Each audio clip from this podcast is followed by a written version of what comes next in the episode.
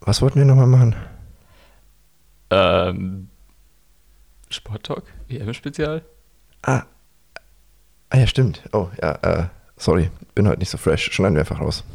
Sehr gut. Es ist ja auch noch früh am Morgen, wo wir jetzt diese Sendung aufnehmen. Und wie immer sind das der Mirko. Hi, Grüße und der Jonas. Hi, auch Grüße. Und es ist natürlich wieder EM passiert. Und zwar der zweite Spieltag hat gestern begonnen. Und darauf wollen wir doch gleich mal zurückblicken, was da alles so passiert ist, was aus unseren Erwartungen wurde und ob einer unserer angesagten Torschützen getroffen hat.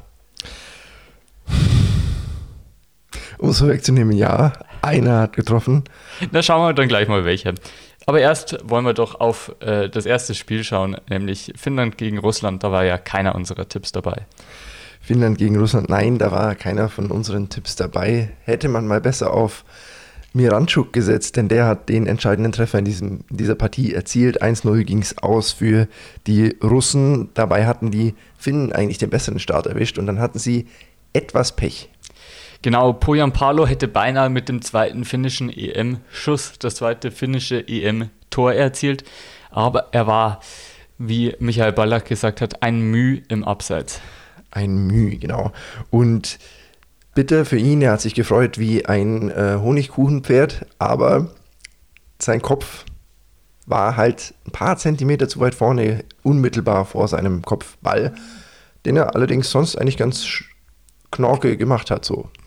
Deine Analyse, wie immer, sehr treffend, Mirko. Die Finnen, äh, wir haben ja schon erwähnt, waren eigentlich ganz gut im Spiel, waren fast stärker als gegen die Dänen, gegen die sie gewonnen haben, denn vor allem nach der Halbzeitpause hatten sie viele Druckphasen oder die ersten 15 Minuten nach der Halbzeitpause gingen viel nach vorne. Das stimmt, sie haben da wirklich ordentlich ja, den Ball immer wieder nach vorne getrieben und die Russen auch vor einige Probleme gestellt. Genutzt hat es nichts, denn sie haben das Tor nicht getroffen. Nee, leider nicht. Mir kam es immer so vor, als wären sie ein bisschen zu zögerlich. Ähm, immer nochmal kurz gestoppt, den Ball in die Mitte gelegt oder einfach nicht die richtige Entscheidung getroffen bzw. abgeschlossen. Und ja, recht viel Zwingendes hatten sie dann auch nicht mehr. Und ja, dann blieb es auch letztendlich eigentlich beim 1 zu 0, ohne dass noch groß nennenswerte Dinge waren. Genau, letzten Endes ähm, hatte sogar Russland noch ein paar Chancen, ähm, da sogar auf 2 zu 0 zu stellen. Unter anderem eine sehr, sehr starke Parade von Radetzky noch dabei gewesen. Aber de facto blieb das 1 zu 0 von Miranchuk der einzige Treffer an diesem Tag. Gefallen ist der übrigens, ich weiß nicht, ob wir es schon erwähnt haben, in der zweiten Minute der Nachspielzeit der ersten Hälfte. Genau, es gab insgesamt elf Minuten Nachspielzeit. Aber an sich müssen wir uns schon die Frage stellen, ob die Russen gerade wirklich ein gutes Team sind, weil sie haben sich eigentlich lange Zeit oder oft schon schwer getan gegen die Finnen. Also da wäre auch teilweise ein Unentschieden drin gewesen für die Finnen. Definitiv. Äh, die Russen haben mich bis jetzt immer noch nicht überzeugt. Mal gucken, was die noch so abliefern in diesem Turnierverlauf. Sie haben sich jetzt auf jeden Fall Ausgangsposition erarbeitet. Die Finnen hätten allerdings mit einem Sieg oder so schon das Ticket lösen können. Schade eigentlich, hätte ich, hätte ich ja gut gefunden. Ja, ich hätte es auch gut gefunden. Auch aus deutscher Sicht wäre es vielleicht ganz gut gewesen, wenn die Finnen da gewonnen hätten aufgrund der äh, Gruppenkonstellationen. Naja, dann lassen Sie doch gleich mal voranschreiten zur nächsten Partie. Ähm, und das war gestern Abend dann Türkei gegen die Waliser. Genau, 0 zu 2 haben die Türken verloren und damit ist jetzt wirklich in der Türkei schon Land unter. Ja, ich bringe jetzt einmal einen geklauten Joke und zwar Türkei war ja vor dem Turnier ein Geheimfavorit und jetzt sind sie ein Geheimfavorit. Den hast du schön geklaut, das stimmt. Ich finde ihn ja auch witzig, muss ich zugeben. Ähm, ja, die Türken um Yusuf Yazici, der erst zur zweiten Halbzeit eingewechselt wurde und der mein Tipp für ein Tor war, haben mich im Stich gelassen, haben kein Tor erzielt und ich bin sauer. Genau, da kannst du zu gutem äh, Recht sauer sein. Ja, ich, also ich habe schon gesagt, Ähm, leider will es das Gesetz so, dass ich jetzt böse Kommentare auf seinem Instagram schreibe und ihn und seine Mutter beleidige oder so. Genau, aber kann natürlich sein, dass du dann dafür gesperrt wirst. Mirko. Also, also wenn ihr, wenn ihr aufmerksam das Instagram von Yusuf Yasic, ich weiß nicht, ob er Instagram hat, vielleicht, vielleicht werde ich da ausfällig, mal gucken. Ja, ähm, was haben wir ansonsten zum Verlauf der Partie?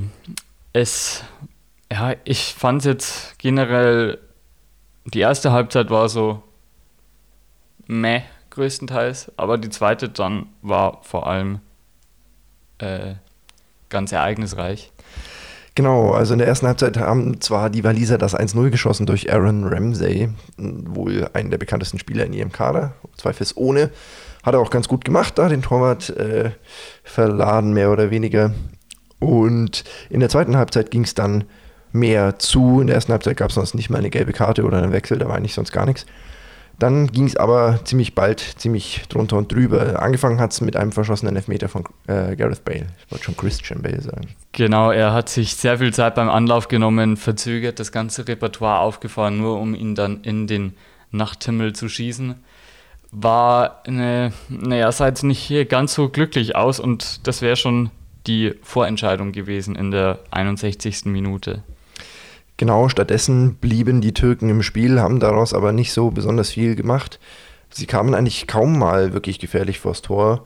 Ähm, insgesamt haben sie zwar 18 Schüsse abgegeben, aber so richtig, richtig gefährlich wurde es eigentlich selten.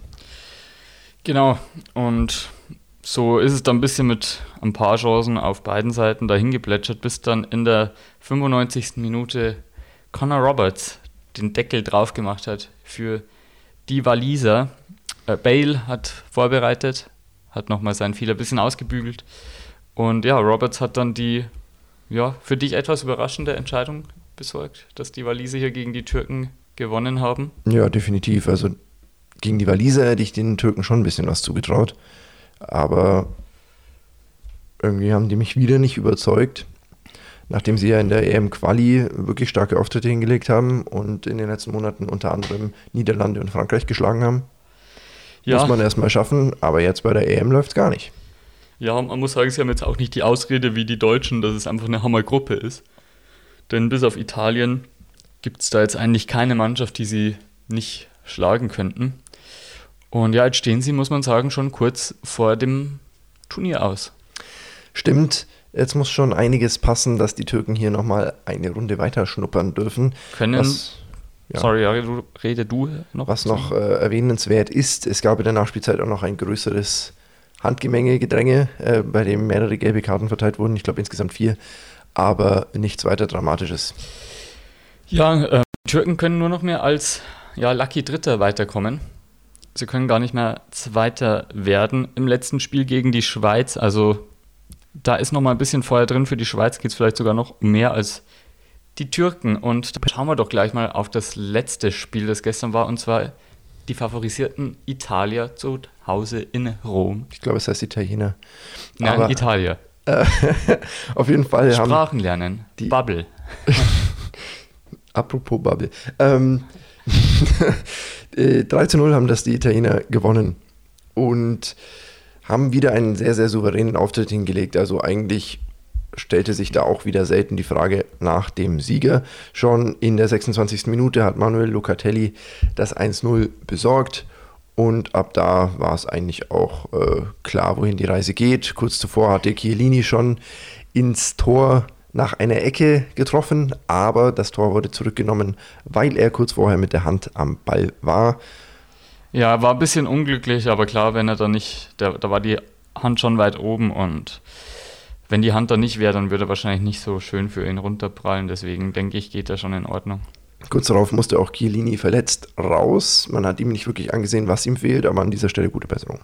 Genau. Kann man auch noch sagen, bei Russland-Spiel musste Mario Fernandes von der, mit der Trage rausgebracht werden. Ja, stimmt. Also an ihn auch. Gute Besserung. Ja, du hast ja schon gesagt, eigentlich schon ab dem 1-0 war nicht viele Fragen aufgekommen, in welche Richtung das Spiel laufen wird. Es, vor der Halbzeitpause haben die Italiener es zwar nicht mehr geschafft, das Ergebnis höher zu schrauben, dann aber dafür in der zweiten Halbzeit relativ früh und wieder war es Manuel Locatelli. Diesmal mit einem durchaus ordentlichen Distanzschuss hat er eingenetzt.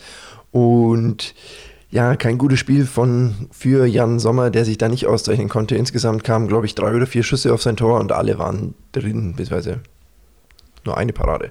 Und das ist natürlich keine gute Quote für einen Torhüter, ne? Nee, schlecht. Klingt natürlich nicht so gut, aber es war jetzt auch nicht so viel haltbar, finde ich. Das stimmt. Ja, die Schweizer haben dann zwar noch munter durchgewechselt, das, aber wirklich gebracht hat nix. Übrigens, der letzte EM-Doppelpack eines Italieners war Mario Balotelli 2012 gegen Deutschland. Aua. Also die erste Chance hatten die Schweizer eigentlich erst in der 64. Minute und ähm, ja, da war so eine gute Fußparade dann von Donnarumma, die das vereitelt hat.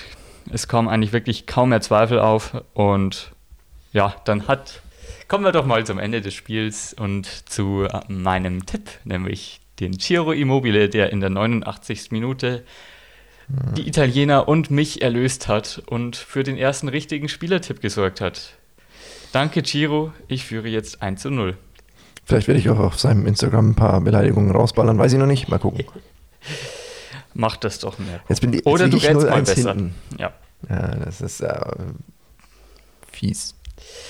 Nee, äh, war natürlich glücklich, dass er da kurz vor Ende noch getroffen hat. Ja, die Italiener mit ihrem zweiten 3 zu 0. Für uns jetzt äh, schon auf jeden Fall, wir haben es ja auch schon in unserer Vorschau und so ganz richtig gesagt und im Kader-Spezial, dass wir schon denken, dass sie unter die Top 4 kommen könnten. Ich denke, das haben sie jetzt untermauert. Definitiv. Ich glaube, sie haben seit September 2020 in Länderspielen kein Tor mehr kassiert. Nicht, nicht nur, dass sie seit äh, Ende, also ich glaube November 2018 kein Spiel mehr verloren haben, sie haben auch seit September 2020 kein Tor mehr kassiert und das ist schon krass. 10 Spiele, 10 Siege, 13 zu 0 Tore. Genau, und also Respekt an dieser Stelle an die Italiener. Äh, bin ja ein großer, großer Fan, ähm, in FIFA italienische Mannschaften zusammenzustellen. Und jetzt endlich rechtfertigen sie das mal. Ja, ähm, die Italiener auf jeden Fall einer unserer Favoriten. Und auch Favorit natürlich jetzt auf den Gruppensieg im letzten Spiel gegen Wales. Ja, auch heute sind Spiele, Mirko. Ich wollte noch kurz sagen, dass Natürlich. wir uns sensationell viele Wortwitze überlegt hatten, rund um Kamera und Fotofinish und, und Schade. äh, überragendes Finish, falls die Finnen nochmal ausgleichen sollten, aber leider haben sie uns im Stich gelassen. Ja, das, das war ein bisschen schade noch, ja. Wir, wir haben ja eh gesagt, wir hätten es den Vielleicht beim dritten Spiel. Finnen gegönnt. Ja, vielleicht beim dritten Spiel. Heute, Mirko, interessante Spiele. 15 Uhr, erstes Spiel, glaube ich, in Bukarest. Ich habe mir heute auch die, weil ja heute in Deutschland ein sehr heißer Tag ist, mal angeschaut, wie die Temperaturen in den EM-Städten sind. Aber ich muss sagen, da haben sie ganz Glück. In Bukarest hat es nur 25 Grad, in Kopenhagen sogar nur 22 Grad. Ja, und in Amsterdam ist es dann schon abends. Also da haben sie noch Glück gehabt. Wenn sie heute 15 Uhr in München gespielt hätten, hätten sie 32 Grad auf ihrem Nacken bekommen. Wäre bestimmt unangenehm geworden. So geht's halbwegs. Aber worüber, worüber wir fast noch gar nicht gesprochen haben, ist natürlich die Tatsache, wo die Spiele überall ausgetragen werden. Da gab es ja gestern das Kuriosum, dass die Schweiz zu drei verschiedenen Spielen irgendwie dreimal durch Europa reisen muss, wohingegen zum Beispiel äh, Spanien alle Spiele einfach in Sevilla spielt und Deutschland alle in München. Sogar Ungarn, das ja auch mit Ausrichter ist, muss ja nach München kommen. Genau, und das ist natürlich eigentlich auch ein bisschen wettbewerbsverzerrungsmäßig, aber kann man nichts machen. Nee, das wurde vor fast zehn Jahren schon festgelegt, diese Sache. Naja. Naja, erstes Spiel heute, Mirko. Ukraine gegen Nordmazedonien und ich lege mich einfach mal fest, wenn Ukraine halbwegs so spielt wie gegen die Niederlande, dann hat Nordmazedonien da wenig Auftrag. Die Nordmazedonier spielen zwar unangenehm, aber das können die Ukrainer auch. Und ähm, ich denke, es ist ein Gegner, der den Ukrainern liegen könnte. Denke ich auch. Ähm, Wäre auf jeden Fall auch wirklich wichtig für die Ambitionen der Ukrainer. Klar, sie haben noch das letzte Spiel gegen Österreich, den schwierigsten Gegner haben sie schon hinter sich, wir haben sie schon besprochen. Knappe Niederlage gegen die Niederlande. Und ja, eben na, nach dem Spielverlauf denke ich, dass sie schon auch gegen Nordmazedonien packen können. Also, wenn Jarmolenko kein harmlos Lenko ist, dann Genau. denke ich auch, dass sie das wuppen werden. Genau, es wird natürlich auch viel drauf ankommen, ähm, was Leute wie Goran Pandev machen, wie lange er durchhält. Meistens spielt er nur so 70 Minuten, weil er halt einfach schon alt ist. ähm, wenn er länger spielt und, und äh, weiter so auftritt wie im ersten Spiel, dann traue ich ihm auch wieder ein Tor zu, muss ich sagen. Aber es ist nicht mein Tipp. Ja, ich, da können wir gleich noch dazu kommen, was die Tipps sind. Ich glaube auch, dass Pandev immer gut für ein Tor ist. Dennoch denke auch ich, dass es die, äh, dass die Ukraine gewinnt oder es ein Unentschieden gibt, aber ich glaube nicht an einen nordmazedonischen Sieg. Ja. Unterschreibe ich. Sehr gut. Zweites Spiel. Andere Gruppe, zweites Spiel. Gruppe B, Dänemark gegen Belgien. Was denkst du? Ja, Dänemark äh, spielen jetzt natürlich zum ersten Mal seit äh, Christian Eriksens Zusammenbruch. Wird auch zum interessant. Eineinhalbten Mal, wenn man so will. Ja, zum eineinhalbten Mal, wenn man so will, aber so zum ersten Mal, nachdem sie es richtig verdaut haben, wird spannend sein, wie, ja, wie mental fit sie da sind. Stehen ja auch schon unter Druck gegen ja, die wahrscheinlich favorisierten Belgier. Axel Witzel steht vor seinem Comeback trotz Ach Achillessehnenrisses vor fünf Monaten. Das ging auch sehr schnell. Viele haben sich ja noch gewundert, warum der überhaupt zur EM mitgenommen wird, wenn er verletzt ist. Ja, die Dänen haben halt nicht den Spielerpool, um einen wie ihn dann zu Hause zu lassen, wenn auch nur ansatzweise eine Möglichkeit besteht. Ähnliche Situation war es ja bei Deutschland auch mal mit Kedira, der dann mitgenommen wurde, obwohl er lange verletzt war vorher und nicht ganz klar war, ob er überhaupt gescheit fit wird während dem Turnier, während des Turniers, Entschuldigung. Ähm, hat dann ganz gut geklappt. Hat dann ganz gut geklappt, ja. Wir haben ja auch schon gesagt, die Dänen haben eigentlich keine schlechte Elf, aber natürlich mit Eriksen fehlt jetzt auch noch ein wichtiger Spieler. Mhm. Ich könnte fast sagen, das Herzstück ist jetzt rausgerissen worden. Aber für die Dänen spricht natürlich, dass sie das jetzt hoffentlich ein bisschen besser verarbeitet haben, nachdem Eriksen im Krankenhaus immer mal wieder ähm, ja, seine Mannschaftskollegen empfängt und es ihm auch so weit ganz gut zu gehen scheint. Kann natürlich auch einen Push geben, so jetzt dieses Wir spielen für ihn und hauen alles rein. Ja, aber ich glaube trotzdem, dass die Belgier das heute ziehen, weil die einfach trotzdem stärker sind. Denke ich im Endeffekt auch und das wird natürlich dann auch schon so gut wie das aus für die Dänen bedeuten und das Weiterkommen für die Belgier. Ja, der zweite Spieltag offenbart schon vieles und ja, wenn du nichts mehr zu dem Spiel hättest, würde ich noch weiterschreiten zum letzten Spiel des heutigen Tages und das ist Österreich gegen die Niederlande. Genau, in der Gruppe C wieder sind die Niederländer natürlich der Favorit, zumal mich die Österreicher bis auf die letzten 30 Minuten nicht unbedingt überzeugt haben gegen Nordmazedonien. Und ich würde einfach mal sagen, dass die Niederländer ein ganz anderes Kaliber sind als die Nordmazedonier, ohne despektierlich klingen zu wollen. Da werden es die Österreicher heute schwer haben, wenn nicht eine deutliche Leistungssteigerung erfolgt. Und es wird nicht unbedingt einfacher, nachdem Marco Arnautovic, einer der Torschützen von Spiel 1, jetzt gesperrt ist. Äh, Gerüchte besagen, dass er seinen Gegenspieler als Nicht-Sport-Talk-Hörer beleidigt hat. Da kam man mit einem Spiel echt noch gut weg. Ja, das finde ich auch, das ist natürlich eine schwerwiegende Anschuldigung. Da hätte David Alaba ihm mal früher den Mund zu halten sollen. Genau, nein, Aber er, er, hat alles versucht. De facto ist der Anlass natürlich weniger witzig. Ähm, es steht im Raum, dass er mehr oder weniger rassistisch sich gegenüber Albanern geäußert hat. Und da ist die Sperre natürlich vollkommen zurecht. Äh, äh, habe ich Spanien gesagt? Albanier. Ja, genau, aber es ging auch um Albanier, weil der Nordmazedonier albanische Wurzeln hat. Ah, okay. Und, die, und der Arnautovic natürlich serbische und die zwei kommen ja nicht so klar und deswegen, ähm, deswegen, genau. Und da kann man natürlich wirklich mit einem Spiel noch gut weg. Äh, keine schöne Szene und auch verständlich, dass Alaba ihm da äh, versucht hat, äh, sämtliche Mundöffnungen zuzuquetschen. Ja, genau. Alaba, man muss ja auch sagen, er ist ein sehr gläubiger Mensch. Ähm, hört das vielleicht nicht so gerne. Und ja, was auch morgen aufeinander trifft, sind die ja, Österreicher haben ja nicht nur Arnautovic, sondern Sasa Kalajdzic, der für Stuttgart spielt, und Wout Weghorst bei der Niederlande, der VfL Wolfsburg-Stürmer, und die haben zusammen äh, letzte Saison insgesamt 36 Tore erzielt. Wobei man aber sagen muss, Kalajdzic, ich weiß nicht, es könnte ihm jetzt zugutekommen, dass Arnautovic gesperrt ist, aber seine Leistungen im ersten Spiel war jetzt nicht so der Knüller hatte eine große Chance, wo er dann den Torwart abschießt.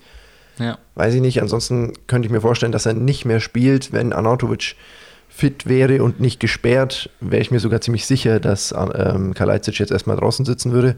So könnte er vielleicht nochmal eine Chance kriegen, obwohl seine Leistung nicht so gut war. Sollte er nutzen, aber wird natürlich keine leichte Sache gegen die Niederlande. Österreich durch den Sieg gegen Nordmazedonien nicht wirklich unter Druck. Niederlande noch weniger, haben gegen die Ukraine gewonnen, haben jetzt eigentlich noch, ja, wenn sie Österreich hinter sich haben, haben sie wahrscheinlich den leichtesten Turniergegner noch vor sich. Ja, aber wir denken wahrscheinlich schon beide auch, dass die Niederländer das im Normalfall gewinnen sollten. Genau, wenn sie defensiv ein bisschen aufmerksamer bleiben als gegen die Ukraine, als sie es ja da ein bisschen haben schleifen lassen und dann prompt es zweimal eingeschlagen hat, dann wird das, denke ich, für die Niederlande heute reichen. Zumal man ja sagen muss, diese offensive Klasse sehe ich jetzt bei Österreich nicht, die äh, Jaremczuk und Jamolenko da äh, in, zumindest in der Schlussphase gezeigt haben. Ich weiß nicht, wer das da bei Österreich in die Hand nehmen soll. Werden wir sehen. Wenn auch Mirko es nicht weiß, dann weiß es wohl keiner. Ja. Kommen wir doch zum Abschluss noch zu unseren Spielertipps, Mirko. Wer ist heute dein Favorit auf ein Tor in einem der Spiele? Nachdem ich quasi 0 zu 1 zurückliege, äh, nehme ich mir jetzt einfach wieder das Grund daraus zu starten. Und ich, ich sage jetzt einfach, und wehe, er trifft nicht, Romelu Lukaku. Ist ein guter Tipp, ähm, auf jeden Fall.